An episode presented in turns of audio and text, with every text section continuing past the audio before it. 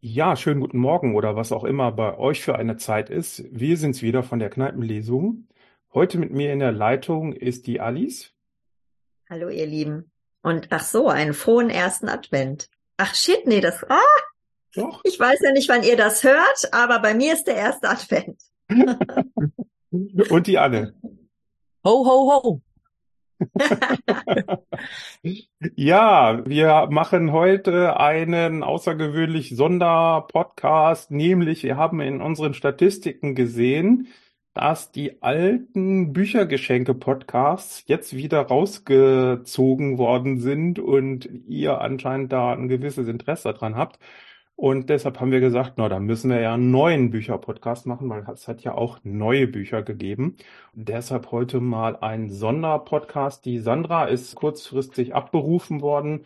Deshalb heute nur zu dritt und wir werden euch jetzt gleich ein paar Bücher vorstellen, die wir selber verschenken würden, würde ich mal sagen. Genau, wer mag denn anfangen?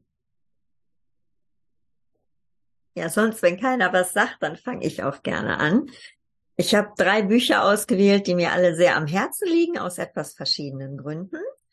Und ich würde gerne anfangen mit einem äh, Buch von Cornelia Funke, Hinter verzauberten Fenstern. Soweit ich mich erinnere, ist das von 2016.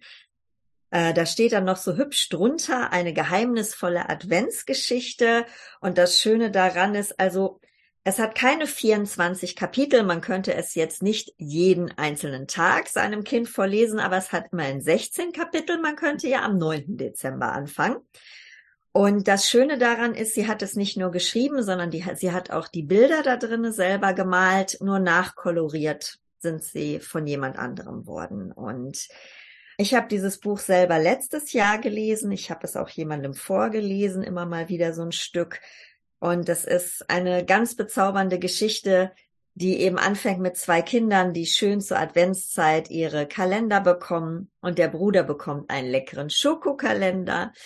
Und das kleine Mädchen, die Julia, die ist ganz neidisch, weil sie hat einen nur einen Bilderkalender bekommen. Ganz, ganz furchtbar. Auch und dann aber so nach und nach entdeckt sie, dass dieser Bilderkalender ja auch ganz hübsch glitzert und auf diesem Bilderkalender ist so ein hübsches Haus abge, also so abgebildet. Und dann hat sie plötzlich das Gefühl, dass sich hinter den Fenstern im Haus etwas bewegt. Und dann kommt die Geschichte so langsam ins Rollen. Und ich fand es ganz zauberhaft, weil die dann eben in eine ganz entzückende Welt eintritt, eben auch jeden Tag wieder aufs Neue und Abenteuer erlebt. Und das ist wirklich besonders schön, wenn man ein Buch zum Vorlesen sucht. Ja, sehr Das schön. wäre so Also hat sie nicht auf. Kleinanzeigen rausgehauen und hat statt das Geld Schoko gekauft, ja. Genau. Ab wie, Und ab wie viel, in welchem Alter würdest du das Buch empfehlen? aber das kann man, glaube ich, schon sehr jungen Kindern vorlesen. Also damit sie es verstehen, weil da ja auch so einiges drin vorkommt, vielleicht ab fünf, sechs Jahren, würde ich sagen. Aber das ist jetzt nicht gruselig oder so, es ist ein bisschen spannend und es ist ein bisschen bunt und da sind eben ganz tolle Wesen drinne und man kann denen auch, wenn man das jetzt kann, beim Vorlesen ein bisschen andere Stimmen geben und ja, alles so ein bisschen, was eben mit Zauber und Weihnachten und Winter und so zu tun hat und eben am Ende auch einem quasi großen Finale. Mhm. So, und ich, also ich fand es wirklich, ähm, ich bin durch Zufall auf dieses Buch gekommen. Ja, die, wie sich eben rausstellt, ist dieses, dieser Weg durch diesen Kalender eben der Weg in eine ganz andere Welt. Und das, äh, dieses Adventskalenderhaus, in das sie tritt, ist halt nicht das einzige seiner Art. Und das macht es natürlich noch umso niedlicher. Und es gibt Elfen und Riesen und Könige und all das. Und, und es gibt natürlich auch zu Hause immer Probleme, weil sie natürlich in dem Kalender verschwindet, ja, und auch ab und zu zurückkommen muss. Und ihr kleiner Bruder ist ja nicht dumm. also sehr, sehr niedlich gemacht. Ich will jetzt auch nicht zu viel verraten, aber ich fand, das konnte man wirklich ganz bezaubernd auch eben recht schnell lesen oder eben sich wirklich jeden Tag so ein Kapitel gönnen. Und ja, das wäre also etwas, was man sich jetzt noch auf die Schnelle besorgen könnte, wenn man jeden Tag noch was vorlesen möchte. Das wäre so mein erster Tipp. Cornelia Funke hinter verzauberten Fenstern, eine geheimnisvolle Adventsgeschichte. Sehr schön. So. Möchtet ihr dann jetzt erst eins vorstellen Ja. oder soll ich weitergehen auf meiner Liste? Nö, lass uns das mal ruhig abwechselnd machen. Sehr gut. Ich habe zwei Bücher ausgesucht und ich setze jetzt mal einfach mal einen Kontrapunkt und stelle als erstes ein Sachbuch vor. Oh, Und das ist von äh, Aladdin El Mafalani, den man möglicherweise schon kennt aus, aus dem Fernsehen. Der ist relativ präsent mit seinen Themen und hat auch Vorträge im Netz und so, also auf YouTube. Und das Buch heißt Das Integrationsparadox. Es geht in dem Buch darum, dass ja man schon das Gefühl hat, dass Menschen, die ähm, mit Migration oder mit Migrationsgeschichte in Deutschland leben, dass die eigentlich schon besser integriert sind als früher. Aber der Widerstand gegen Menschen mit äh, Migrationsgeschichte wird größer. Und das nennt er Integrationsparadox. Und das versucht er zu erklären in seinem Buch, aber auch durchaus mit einem äh, so, dass es nicht am Ende, dass man nicht am Ende das Gefühl hat, oh je, äh, es wird immer schlimmer, es ist ganz gruselig, sondern eigentlich eher, nee, das ist ganz normal, das ist, das ist zwar zu erwarten, dass das so passiert, aber wir sind da auf einem guten Weg. Er erklärt das an dem Beispiel eines oder an dem, an dem Bild eines, eines Raumes. Deutschland ist ein, wie ein Raum, in dem Tische stehen und hohe Tische mit, die sich biegen von, mit Essen und es gibt kleine Tische, da gibt es nur Trockenbrot. Und in, wir, die Menschen, manche Menschen sitzen an diesen großen Tischen und dürfen was vom Kuchen abhaben. Manche Menschen sitzen an den kleinen Tischen. Ab und zu wird mal vielleicht ein Platz frei an dem großen Tisch. Da kann man jemand nachdrücken, aber es ist schwierig. Und es kommen immer wieder Leute rein in diesen Raum, es gehen immer wieder Leute raus. Es kommen aber auch mal Leute, die müssen sich dann auf den Boden setzen und die dann, und da geht's halt, was, was ist Mitbestimmung? Und es ist so, dass es kommen mehr Menschen rein und es kommen auch nochmal andere Menschen rein und es haben immer mehr Menschen Interesse daran, sich an den großen Tisch zu setzen, aber der Kuchen wird halt nicht mehr. Und da muss man sich dann natürlich darum streiten, wer kriegt denn jetzt was von dem Kuchen ab und wer kriegt wie viel. Diejenigen, die schon ewig an diesem Tisch sitzen oder die schon diesen Tisch, diesen Platz am Tisch quasi geerbt haben, die finden das dann natürlich nicht so gut, dass sie plötzlich ein bisschen zusammenrücken sollen und vielleicht nicht fünf Stücke kriegen, sondern nur zwei oder so. So erklärt er dieses Integrationsparadox. Das ist bei Kiwi erschienen. Inzwischen also ich habe hier schon eine Neuauflage, die überarbeitet wurde und ein bisschen erweitert wurde. Und ich gehe davon aus, dass das immer auch mal wieder passieren wird. Ähm, er hat auch noch andere Bücher geschrieben, aber das fand ich, fand ich ganz gut für alle, für alle, die sich mit dem Thema Integration beschäftigen und wie wir da am besten mit umgehen und die das als Problem sehen und glauben, wir müssten da mal dran, im positiven Sinn. Für denen kann ich dieses Buch ans Herz lesen oder legen oder eben auch sowas dann an solche Menschen verschenken, zu verschenken. Schön. Ich habe mir ein bisschen überlegt, ob ich Sachbüchervorsteller, dann dachte ich mir aber, nee, der Adressatenkreis ist vielfach zu klein. Ja, aber schön. Ja, das ist jetzt eins, wo ich sagen würde, das kann man auch ganz gut so runterlesen. Das ist jetzt nicht besonders anspruchsvoll in dem Sinne, dass es irgendwie anstrengend ist. Kann man gut zwischendurch immer mal lesen. Und von daher ist es auch für, ein breite, für eine breite Zuhörerschaft. Ist jetzt ja auch kein Nischenthema vielleicht so. Deswegen Ja. dachte ich, das geht. Auf jeden Fall. Ja, ich bin ein bisschen auf der Jagd. Ich habe mir so ein paar Autoren hier ausgesucht für unseren Podcast, äh, zum Beispiel die Sophie Passmann. Das Buch, was wir dann hier vorgestellt haben, das fand ich nicht so geil ähm, und habe dann angefangen, ihre Bücher zu lesen und zu gucken, ist da irgendwas Interessantes bei. Und eigentlich ganz ähnlich ging mir das mit dem Buch von Martin Suter und Stuckrad Barre. Warum sind wir alle so ernst geworden? Das ist unser allererstes Buch hier in dem Podcast. Ich erinnere mich. Ja, genau. Nicht das Tollste, was die beiden geschrieben haben. So, und dann bin ich ein bisschen hinterher. Stuckrad Barre kenne ich noch sozusagen aus der Hochzeit der Popliteratur und sein aktuelles, ich glaube, das ist noch das aktuelle, noch wach, habe ich weggelegt, habe ich ein paar Seiten gelesen, fand ich irgendwie völlig unspannend. Für mich, andere Leute finden es bestimmt super. Ähm, darum geht's auch nicht. Und ich habe mich dann, ich habe aber dann gedacht, ich habe noch nie was von Martin Suter gelesen. Und dann habe ich mal Melody, sein aktuelles Buch gelesen. Und ich kannte ehrlich gesagt Martin Suter auch gar nicht so richtig. Der ist ja durchaus bei den, ich sag mal, Hardcore-Literaten hier, so äh, Dennis Scheck und Co., die finden ja, das ist eher so ein bisschen auch, wie soll man sagen, so ein bisschen industrialisierte Literatur, eben so jemand, der Geschichten definitiv erfindet. Also das ist auch eine seiner, ich habe immer so ein Interview mit ihm gesehen. Er sagt, es ist die Aufgabe des Schriftstellers, die Geschichten zu erfinden und nicht unbedingt eben so nah autobiografisch zu erzählen. Das ist auf jeden Fall sein Stil.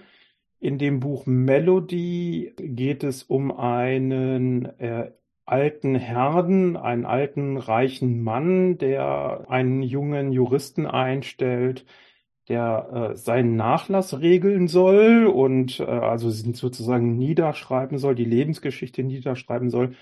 Und äh, das Interessanteste dabei, neben dieser Szenerie, ja, junger äh, Student kommt sozusagen an so ein, in so eine reiche Villa, ist, dass es so eine geheimnisvolle Frau in dem Leben äh, des Mannes geht und äh, man, also der junge Herr fängt an, äh, diese Geschichte zu recherchieren. Und dieses Buch ist, ich finde, man merkt ein bisschen, dass es eine konstruierte Geschichte ist. Es ist aber überhaupt nicht schlimm. Die ist äh, auf verschiedene, die, es gibt ganz, ganz viele Erzählfäden in diesem Buch, so dass das, glaube ich, eine sehr breite Masse auch interessieren wird. Und es gibt so einige Wendungen in dem Buch äh, drin, auch äh, gibt es ein Happy End oder nicht. Also es wird, ist bis auf die letzte Seite spannend kann man absolut empfehlen. Also wenn ihr, wenn ihr jemand habt, der einfach nur gerne was liest, der, was weiß ich, eine bestimmte Art von Literatur liest und noch nie was von Martin Suter gelesen hat, Melody kann ich absolut empfehlen. Ist auch gerade noch so auf der Spiegel Bestsellerliste. Also wer jetzt äh, schnell äh, losgeht und in eine Buchhandlung seiner Wahl geht, kann das vermutlich sofort mitnehmen. Das stimmt. Ja. Sehr schön.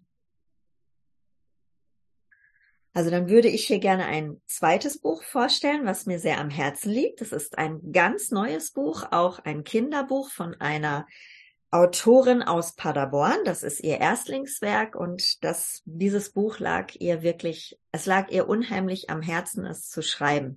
Diese Botschaft, die sie in diesem Buch übermitteln möchte, eben wirklich ja, an die Welt zu geben. Und ja, das war ganz, ganz wichtig für sie. Ich bin ihr schon begegnet und äh, sie hat da eben so ein bisschen von erzählt, wie es dazu gekommen ist. Und es ist Talwies Weihnachten, keine Geschenke und doch so viele. Und es geht eben darum, dass ein Elternpaar entscheidet, dieses Jahr gibt's mal keine Geschenke, es soll um den wahren Sinn von Weihnachten gehen. Und die versuchen das ihrem neunjährigen Sohn zu erklären, dem Talvi. Und Talvi ist natürlich der Meinung, ihr seid doch wohl verrückt geworden. Ohne Geschenke ist das für ihn kein richtiges Weihnachten. Und ich konnte ihn total gut verstehen, weil wenn ich mich so erinnere, als äh, ich und mein Bruder klein waren, wir standen im Flur und haben ganz aufgeregt darauf gewartet, dass die Tür zum Wohnzimmer aufgeht und wir endlich ins Wohnzimmer zum Weihnachtsbaum stürmen können mit den Päckchen darunter. Und wenn man mir gesagt hätte, also Päckchen fallen dieses Jahr aus, wir machen das mit dem wahren Sinn von Weihnachten, wäre mir einfach nur die Kinnlade runtergefallen. Und dieses Buch ist, ähm, obwohl es eben ein Kinderbuch ist und es man also problemlos bestimmt ab vier, fünf, sechs Jahren alles vorlesen kann, es funktioniert auch für ältere Kinder noch ganz, ganz bestimmt sogar, ist es sehr, sehr aktuell in seinen Themen. Da ist alles drin. Da geht es um die älteren Leute, die oft an Weihnachten sehr einsam sind. Es geht um Menschen, die auf der Flucht sind. Es geht um die Familie. Es geht um Nächstenliebe. Es geht um Toleranz. Und es geht eben auch, ja, es geht darum zu entdecken, was der wahre Sinn von Weihnachten ist. Und es hat auch ein paar sehr hübsche Bilder, ne, so mit so Weihnachts-Winterlandschaften, ganz, ganz bezaubernd. Und ähm, man kann es wirklich sehr, sehr schön vorlesen, aber man kann es auch einfach schön für sich lesen, weil diese Geschichte einfach ja was ganz Aktuelles hat und das aber sehr, sehr liebevoll verpackt. Und ich äh, muss sagen, ich war ganz, ganz begeistert, dieses Buch zu lesen. Und ähm, ich denke, das ist auch tatsächlich ein wirklich sehr schönes Geschenk, wenn man jetzt noch eine Kleinigkeit sucht für jemanden zu Weihnachten. Das gibt es in gebundener Form, das gibt es natürlich auch als Taschenbuchform und ähm, ja, also je nachdem, ob man Geschenk sucht, was zum Vorlesen sucht oder eben wirklich einfach eine Weihnachtsgeschichte, die von Themen her sehr aktuell ist, könnte ich dieses Buch in jeder Form empfehlen.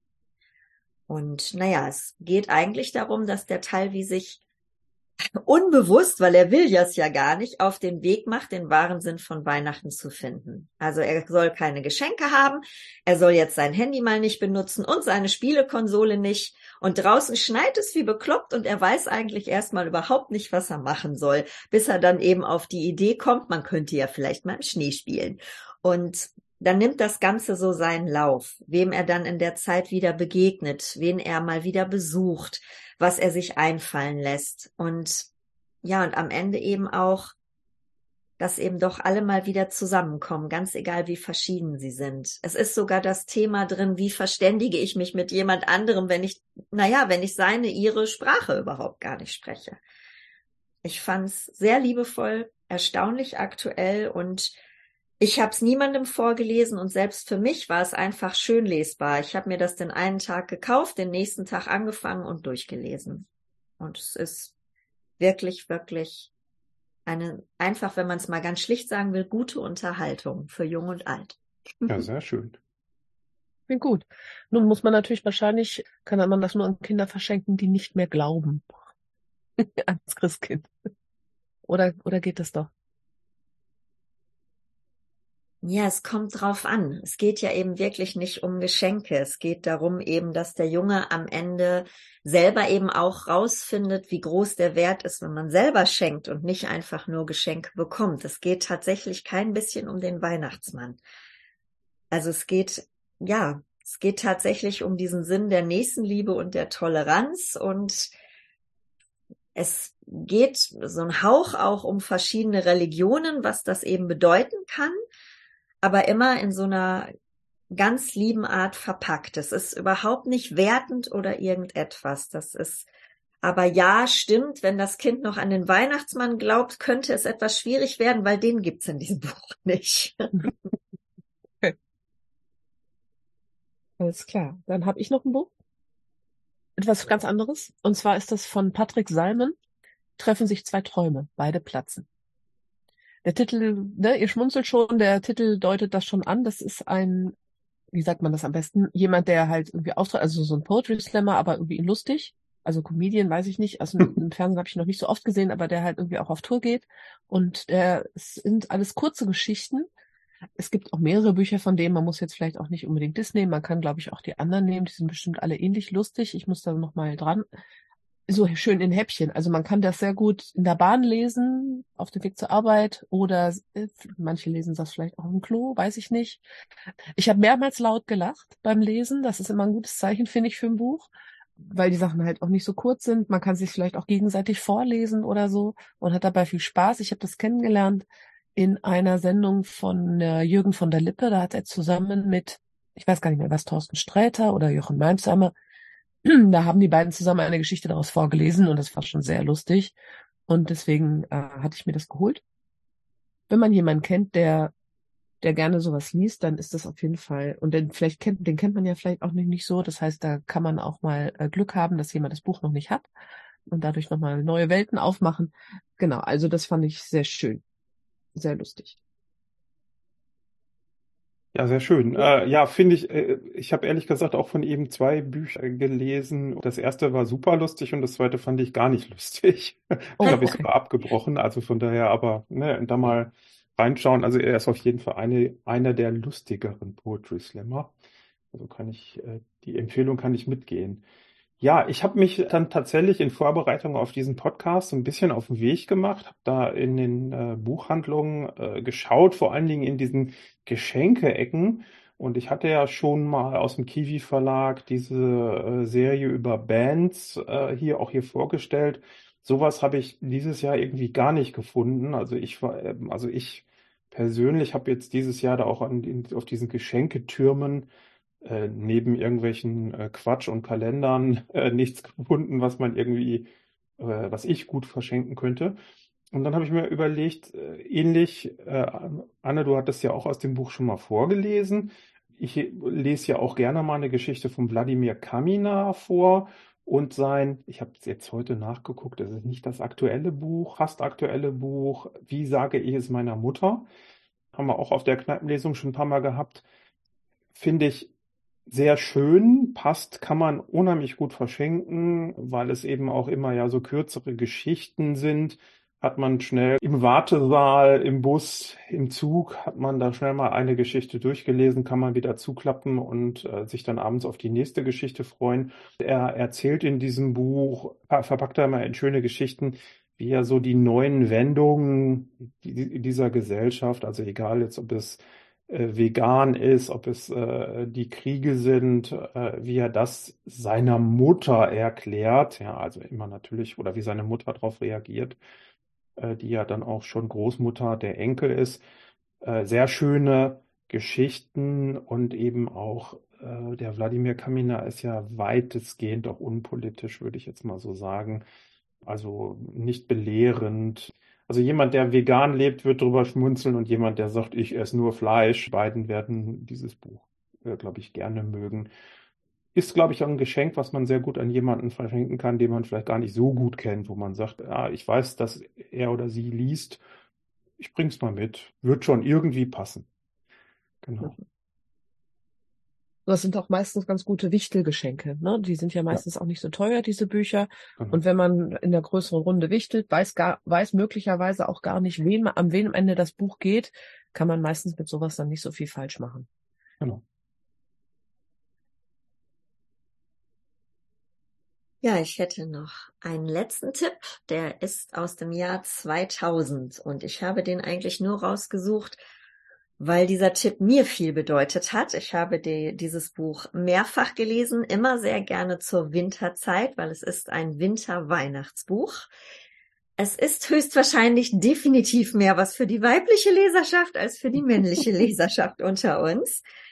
Aber ich habe dieses Buch immer sehr gemocht und das hat mir immer sehr gute Laune gemacht. Und es ist Rosamunde Pilcher, Wintersonne. Ich habe mir selber mal Bewertungen über das Buch durchgelesen. Die sind, die Leute sind da sehr gespalten, ob das eins ihrer besseren oder schlechteren ist. Ich finde, es ist definitiv eins ihrer besseren. Ich finde schon alleine das Setting, das spielt in Schottland eingeschneit in einem Dorf wundervoll. Schon allein die Vorstellung ist schön. Und ich finde, es gibt wirklich gerade immer so in den letzten Wochen des Jahres Nachmittage, die sind einfach dunkel und vielleicht nicht gerade verschneit, sondern eher verregnet. Und das ist ja sowieso so die Zeit, wo man unheimlich schön Rosamunde Pilcher für die gute Laune lesen kann. Und in Wintersonne geht's eben darum, dass Leute, die sich eigentlich kaum kennen, eben in diesem schottischen Dorf in einem großen Haus zusammenfinden, aus mehreren Zufällen heraus und eingeschneit sind und dann da ja im Prinzip eben doch zusammen Weihnachten feiern müssen, weil sie kommen da eben auch gerade nicht weg. Da ist ein älterer Herr bei mit seiner mehr oder weniger Lebensgefährtin. Er hat gerade so einen Schicksalsschlag hinter sich. Da kommt einer, der soll in dem Dorf eine Firma übernehmen, dann noch eine junge Frau, ein kleines Mädchen und dann sind natürlich die Dorfbewohner dabei. Und das Ganze gipfelt eben in so einer Weihnachtsparty und da sind diese ganzen Geschichten von all diesen Menschen drin. Und die ganze Zeit wird diese wunderschöne Winterlandschaft beschrieben und dann eben diese Weihnachtsparty, die so ein bisschen feudal aufgezogen wird, wo sich alle richtig, richtig schick machen und das Haus ist wirklich, wie man sich das eigentlich mehr so in amerikanischen Filmen vorstellt, ist bis unter das Dach geschmückt mit einem riesen Baum und die Geländer sind geschmückt und so weiter und das ist ähm, wirklich ziemlich hübsch gemacht. Und es ist Rosamunde Pilcher und gerade für einen verregneten Nachmittag, natürlich hat es ein Happy End in jeder Beziehung für alle. Und es hat auch wirklich ein entzückendes Ende. Also das Buch hätte statt Wintersonne auch einfach heimgekehrt heißen können. Das hätte genauso gut gepasst. Aber ich muss sagen, ich habe dieses Buch tatsächlich vollkommen zerlesen. Ich habe da alles Mögliche an Karten reingesteckt, die dann eben meine verschiedenen Lesezeichen waren oder eben die verschiedene Stellen ja, gekennzeichnet haben, die mir besonders gut gefallen haben. Ich habe das im Zug gelesen und zu Hause. Ich habe irgendwo mal gelesen, es ist ein total gutes Buch für Frauen über 60. Ich kann sagen, auch für Frauen unter 60 ist es was. Ob es für Herren was ist, kann ich nicht ganz so beurteilen, aber es ist halt wirklich was, wenn man was braucht für die Seele, ein bisschen was Schönes, was so dahin fließt und kein richtig schwieriges Thema. Ja, aber. Also Männer so lesen das heimlich, wolltest du sagen. Natürlich, aber natürlich tun sie das. Mit einem großen Glas Tee. Das gehört dann dazu. Für die englisch-schottische Atmosphäre. Stimmt, sag mal, im Buchhandel könnte man doch dann so einen Schutzumschlag verkaufen, der dann, äh, was weiß ich, äh, Sport oder Motorradfahren oder irgend so. Genau. Handwerken leicht gemacht und dann schlagen wir Rosamunde Pilcher darin ein. ja. ja, sehr schön. Ja, das war der Bücher-Geschenke-Podcast 2023. Ich denke mal, das werden wir äh, jährlich fortsetzen. Mir hat es heute wieder sehr viel Spaß gemacht. Mir auch. Ja, mir auch. Heute gibt's keine Daumen hoch oder runter. Ich kann auf jeden Fall empfehlen, geht doch in eure örtliche Buchhandlung. Die sind sehr, sehr gut aufgestellt. Äh, egal, ob es jetzt der Geschenketisch ist oder ob man an eine Fachberatung geht und sagt, ich hätte gern mal ein Buch für jemanden, der dieses und jenes äh, möchte. Oder und, und, wenn ihr nur die Elchtasse damit äh, nehmt, äh, unterstützt den lokalen Buchhandel natürlich. Wie geht es hier weiter. Wir haben die Live-Weihnachtslesung am 16.12. Wie fast immer im Café Röhren, dieses Jahr unter dem Motto O Pannenbaum. Ihr könnt wie immer nicht reservieren, also ihr müsst echt pünktlich kommen, um einen Platz zu bekommen. Und einen Tag später gibt's hier den 4 zu 1 Podcast da reden wir über das Buch von Christian Schulte-Loh. Es gibt einen Gott und ihr ist langweilig. Ja, vielen Dank fürs Zuhören bis hierher und bis zum nächsten Mal. Tschüss. Tschüss. Tschüss und frohe Feiertage.